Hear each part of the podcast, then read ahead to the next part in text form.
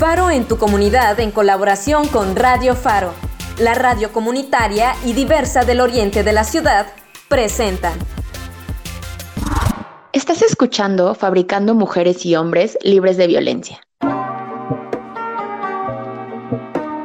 Y bienvenidos al episodio 3, el cual surge por parte de talleristas del programa Faro en tu comunidad del Faro de Oriente. Hola, soy Karina Castilla y me acompañan mi compañero Adrián Ramírez y Charlotte Burgueño. Juntos creamos el proyecto de Fabricando Mujeres y Hombres Libres de Violencia. En este episodio aprenderemos a usar el violentómetro con la finalidad de identificar si estamos viviendo o ejerciendo algún tipo de violencia. Eh, recordemos seguir las medidas sanitarias, por favor. Muy, muy importante como parte de los cuidados que esta contingencia nos pide mantener, cuidémonos entre todos. Ya saben, continuemos con la higiene y con la sana distancia. Una de las mayores dificultades es reconocer la violencia, debido a la normalización con la que la vivimos. Eh, compañero Adrián, ¿podrías contarnos cómo defines tú el concepto de violencia? Bueno, hoy en día sabemos que México vive en una crisis de violencia de género. El altercado más horrible que podemos tener o al que podemos llegar con esta violencia es el feminicidio. También sabemos que es urgente resolverlo, ya que diariamente cientos de niñas, mujeres son agredidas, violadas, asesinadas. Bueno, y con esto puedo hacer, podemos llevarlo como, bueno, esto de esta violencia de la que estamos hablando, de la violencia de género, la podemos trasladar rapidísimamente a cómo la hemos normalizado, la cultura y las tradiciones. Podemos comenzar desde un pequeño empujón por parte de mi marido o un empujón a mi mamá, un empujón a cualquier mujer de la que estamos hablando en casa, con la que estemos conviviendo. El día de mañana ya no va a ser solamente un empujón, el día de mañana a lo mejor ese empujón fue mucho más fuerte y cayó al piso. Cuando hacemos esto, la mujer lo normaliza y no solamente ella, sino el agresor también, porque pues no pasó del piso. Y para todos es muy gracioso decirlo, ¿no? Pues no pasó del piso. Del suelo no pasas, muchas veces lo hemos dicho, pero va más allá de eso. Dejamos una marca en la víctima hoy en día surgió algo con qué medir ese tipo de violencia. Para ello existe una herramienta desarrollada por el Instituto Politécnico Nacional al que, al que se le llama violentómetro. Compañera Charlotte, ¿nos podrías explicar un poco más sobre cómo fue desarrollado o qué objetivos tiene este violentómetro? Claro que sí, muchas gracias. Primero que nada, eh, me gustaría que pues, ojalá lo, puedan visualizar junto con nosotros. Lo vamos a dejar un poquito en, en el video que estamos haciendo para ustedes. Visualicemos que tiene diferentes colores y esos colores van hablando del impacto que va a provocar justo en la vida de las víctimas o de las sobrevivientes y también te va como avisando, ¿no? Por ejemplo, la primera parte es de color amarillo Incluso dicen, ten cuidado, la violencia aumentará. La segunda parte está en color rojo y te dice, reaccione, reacciona, no te dejes destruir. Y la última parte está en color morado o en azul, dependiendo la edición que alcanzan a ver del violentómetro, y dice, necesitas ayuda profesional. Yo la verdad, debido a los casos que me ha tocado vivir cercanos, ya sea como observadora, en mi familia o como acompañante. Desde las primeras acciones violentas es súper importante pues abrir los ojos o aunque sea platicarlo con alguien más. Eh, me gustaría que visualizáramos que del número 0 al 13, que son bromas hirientes, chantajear, mentir, ignorar, ¿no? La famosa ley del hielo que es súper común en las infancias, eh, celar, culpabilizar, humillar en público, hasta la número 13, que es destruir artículos personales. Estamos hablando de una violencia psicológica y o emocional. ¿Por qué? Porque no tenemos una evidencia como tal eh, de un golpe, de un moretón o de una llaga física, pero sí de algo que con el tiempo va causando una semilla en la psique de la víctima y le va causando dejar de confiar en sí misma, ¿no? Y diciéndose que tal vez lo que está pasando es una exageración suya. Después, del número 14 al número 20, es la violencia física. Y empieza con manosear, con estas caricias agresivas que de repente muchas personas o parejas te llegan a decir, es que estamos jugando, pero ya se están pegando, ¿no? O ya se están este, pellizcando, o de repente se quisieron quitar algo porque estaban jugando, pero ya se rasguñaron. Entonces, este tipo de, acciones ya es una violencia física hasta cachetear y patear, ¿no? Después vamos con una violencia física severa, porque eh, el Politécnico vio importante incluso ponerlo entre color rojo y morado, porque justo te está avisando que ya es una violencia mucho más severa, que va a causar mucho más daño a la víctima y que incluso ya estás muy cerca de cometer un feminicidio, ¿no? Justo entra eh, como encerrar y aislar, y justo eh, aterra muchísimo a las personas que estamos también acompañando porque eh, cuesta trabajo también decir es que eso no está bien, ¿no? No, no está nada seguro que no te permitan hacer uso de tu libertad. Y después viene eh, del 25 al 28 la violencia sexual y justo es aquella violencia que va a ser ejercitada ya sea este, con fines de placeres sexuales o bien como este tipo de agresiones como el forzar una relación sexual, el abuso sexual y violar. ¿Cuál es la diferencia? Eh, lamentablemente la parte legal habla de una violación con una penetración, ya sea con algún falo o con el pene directamente. Esa va a ser la diferencia muy, muy importante que incluso cuando vayamos a denunciar o a pedir ayuda, es necesario comentarla. Y por último, del 29 al 30, la violencia feminicida, que incluye mutilar y asesinar. Y en mutilar entra lo que platicábamos sobre, por ejemplo, lanzar ácidos, ¿no? O la mutilación genital, que se practica todavía en muchos países. Eh, y por supuesto el feminicidio. Entonces, eh, ojalá ustedes escuchas puedan darle como un, vistazo a este violentómetro y le sirva también para decir, chin, ¿no? Con mi mamá, pues le he gritado, ¿no? Con una pareja, chin, este, pues sí nos hemos manoseado, ¿no? Y, y sí fue con un tono controlador, ¿no? O de repente hasta decir, yo conozco a una mujer a la que le encerraron, ¿no? Y, pensar que justo esto no es normal y que podemos ayudar como observadores. Gracias. Adelante, Adrián. Sí, muchas gracias, Charlotte. Gracias por explicarnos esto. Pero algo que resalta así mucho es esto que empiezas con estos pequeños ejemplos que nos das y comenzamos a pensar que es normal los pequeños empujones, el que ya deje encerrada a cierta persona, el que sí, ya la manoseé, ¿no? Pero pues de ahí no pasó. Todos estos actos comenzamos a normalizarlos. ¿Y qué sucede? vamos dando pauta que se sigan reproduciendo cada vez más este tipo de actos. Bueno, y en este tema, ya hablando de violencia y mucho del violentómetro, de todos estos niveles que encontramos en el violentómetro, a mí me gustaría preguntarles qué causaría mayor impacto. A ver, empujar y jalonear constantemente a una mujer o una violación. ¿Qué es de mayor impacto? Bueno, creo que es una pregunta bastante interesante y creo que esto hace de notar mucho porque creo que sería más fácil superar esa violación desde mi punto de vista. Sería mucho más fácil que la mujer superara la violación porque solamente es en una sola ocasión.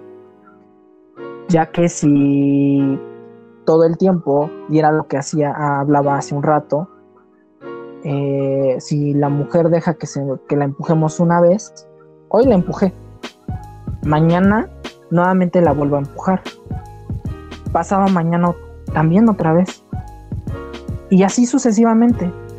Del diario, no sé qué tanta fuerza desde un principio comenzó como un juego, una broma, tal vez. Pero el día de mañana puede ser que la llegue a empujar con tanta fuerza que vaya a caer al piso, quede con un moretón. Va a seguir siendo violentada. Ella está normalizando y está naturalizando esto de los empujones. Creo que ella nunca lo va a poder superar o si lo llega a superar va a ser hasta que hasta el día que ella reciba ayuda terapéutica. Eso es lo que creo yo. Lo que yo alcanzo a ver con esta pregunta, Cari, es que parece muy azarosa, porque justo las herramientas que tenemos, tanto individuales como colectivas, para sanar este tipo de heridas de la violencia, varían muchísimo. Varía desde la edad, ¿no? No es lo mismo que alguien le pegue a un adulto mayor o que alguien le pegue a un adolescente o le pegue a un niño o a una niña, a que justo violen a alguien con estas mismas condiciones. Entonces, yo creo que más que pensar como qué causa mayor impacto, es cómo podemos ayudar a las víctimas de estas diferentes violencias. Porque también creo que somos un país muy temeroso de reconocerse víctima, creemos que eso está mal, que eso está, eh, que eso nos incapacita o que eso nos hace ver como gente débil, ¿no? Incluso ahorita escuchándote, Adrián, me acordé que mucha gente dice, es que como deja que le peguen así. Claro, es que no es que te esté dejando, es que tú ya fuiste violento conmigo. Entonces, no es que yo te diga, hazlo por favor, me encanta, me fascina, me gusta, hazlo. No, es tú ya cometiste un acto de poder contra mí. ¿Cómo me salgo de ahí si justo hay una relación de poder súper fuerte porque o somos familia o eres más grande que yo o eres una autoridad, ¿no? Y yo me imaginaba como en estos casos de antes donde nos decían nuestros papás o nuestros abuelos que a ellos les pegaban en la escuela. Bueno, lo dejaron de hacer en ese lugar, pero no significa que en casa lo dejaron de hacer nuestros padres. ¿No? O lo dejaron de hacer, no sé, autoridades, no sé, policiales o figuras de poder importante que siguen ejerciendo el poder de esa manera, violenta. Y por eso hablamos de dejarnos, porque creemos que la violencia se responde con más violencia. Y pues no, al contrario, nos lastima más a todos y a todas. Claro, o sea, yo veo esta pregunta y digo, no, pues una violación, no, no, no.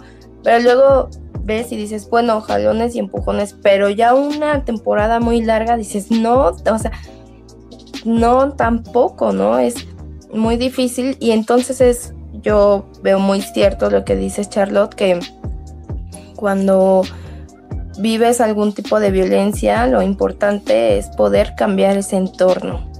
A lo mejor estás en una relación ¿no? Y en muchas relaciones, como comentábamos hace rato, son asimétricas y viene una figura de poder que ejerce su poder sobre otra, que es la mujer, ¿no? En este caso de violencia de género. Entonces, ejerce esa dominación y por lo tanto, eh, por esta cuestión de establecer que yo jerárquicamente soy superior, ¿no? Puedo hacer contigo pues lo que a mí me plazca, ¿no? Y en este momento sería en contra de tu físico o con violencia sexual. Entonces lo importante es poder cambiar eso, porque muchas veces vamos de una relación tóxica o con golpes a otra. Y así constantemente, ¿no?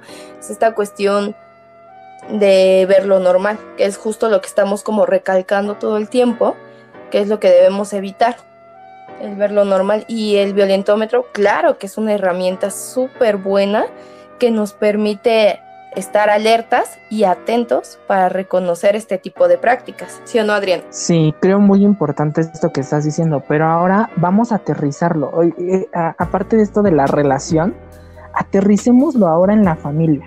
En esta parte cuando comenzamos a educar, tenemos un niño en casa, ¿no? Y eh, le dices, eh, no sé, el niño se pone a correr, un ejemplo así, y tú le dices ya, o sea, ya, estate quieto. Pero cuando hacemos eso, le decimos, si no te estás quieto, no te dejo ver la televisión, el programa que tanto te gusta. Y en ese momento estamos condicionando. Después después de que pasa eso y ya lo dejas de ver su programa y demás, pasan días, meses, pero eso ya no te ya no te funciona. Ya no te funciona esa amenaza. No, esa condicionante ya no te funciona. ¿Qué haces? A ver, si no te estás quieto, no sé, ya viene como el, no sé, me, se me imagina como el manazo, ¿no? Del de, a ver, un zape, ya le pegaste, un pequeño zape, pero ya le pegaste. Uno dice que no es, que no es golpear, pero ya lo hiciste, ya le diste un zape. Entonces, si nos manejamos en el violentómetro, estamos viendo que ya te saltaste cuántos. Llegamos al punto de golpear. Justo lo que dijiste, iniciamos con este chantaje, empezamos en el 9 y avanzamos hasta el 18, que se va con este tipo cachetada, este golpe, ¿no? Para ir viendo cómo vamos subiendo. Y eso nada más es con nuestro menor. Y si de repente le hacemos algo peor. Pero esto del peor, o sea, a mí me, yo me acuerdo, ¿eh? Y eso es algo que pasó realmente en mi familia. Eh, a uno de mis hermanos, así por llegar y agarrar este, no me acuerdo, creo que era el cambio de las tortillas o algo así, le quemaron las manos. O sea, llegó y así, o sea, la mano llegaron y órale, en la estufa. O sea, ¿hasta qué punto estamos llegando? Por el simple hecho de estar educando y lo estamos trasladando a una familia común y corriente. Y estamos hablando de que ya llegamos hasta el punto 18 donde fueron los golpes pero ahora ya le dejaste una marca en la mano. Y no estamos hablando de cualquier cosa. ¿no? Ya, lo, ya lo dejaste marcado para toda su vida. Ya le dejaste una cicatriz. ¿De qué estamos hablando en este momento? ¿No? ¿Cómo estamos educando? ¿Cómo fuimos educados? ¿Y cómo nosotros vamos a educar? Porque nosotros estamos normalizando este tipo de acciones. Sí, exacto. Yo quiero marcar aquí rápido un paréntesis y decir que, bueno, el violentómetro, como ustedes lo pueden observar, pues viene, ¿no? Número uno, número dos, número tres, número cuatro. Bueno, no estrictamente va a ser así, ¿vale?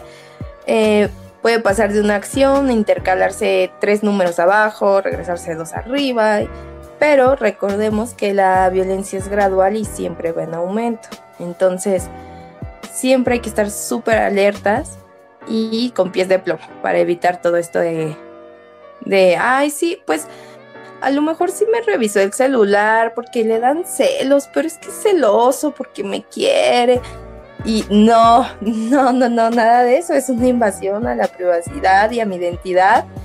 Entonces, aguas, aguas con eso. Y eh, retomando lo de mi compañero Adrián, Claro, o sea, en el núcleo familiar se aprende, se produce y se reproduce mucho todos estos hábitos de, violencia, ¿vale? O sea, para un niño va a ser normal arreglar los conflictos eh, agrediendo físicamente, ¿no? Como nos mencionaba Adrián. Y para una niña va a ser normal eh, sufrir esa violencia, eh, que le estén ejerciendo esa violencia porque yo lo vi de pequeña, porque pasó eso con mi mamá, porque pasó eso con mi abuela. Y bueno, pues es normal, ¿no? Es mi esposo a final de cuentas. Y si tuvieron la oportunidad de escuchar este uno de nuestros podcasts anteriores donde hablábamos de que en estas relaciones asimétricas lo que hablamos es que no son son desiguales, ¿no? conllevan un trato desigual dependiendo del género. Y hablábamos de que el sujeto se convierte en objeto. Y bueno, lo, traigo a colación porque justo acá es de el esposo sujeto, puede hacer conmigo objeto, con mi cuerpo, mi tiempo, mi espacio, lo que él quiera. Y eso es lo que hay que estar atentas y eliminar a toda costa. Nadie es dueño de mí y pues somos iguales en derechos. Bueno, pues Muchísimas, muchísimas gracias, en verdad. Eh, sobre todo muchas gracias a todos los que nos escuchan. Para nosotros es un honor. Y muchas gracias, compañero Adrián, por acompañarnos. Muchísimas gracias, compañera Charlotte. Muchas, muchas gracias por estar aquí con nosotros. Y bueno, ya saben, este, socialicen el violentómetro con amigas, primas, sobrinas, mamá, hermanas, ya saben, ya saben. Muy bueno y esperamos verlos de nuevo para la próxima entrega que hablará sobre violencia doméstica en tiempos de encierro. Muchas gracias y tengan muy lindos días.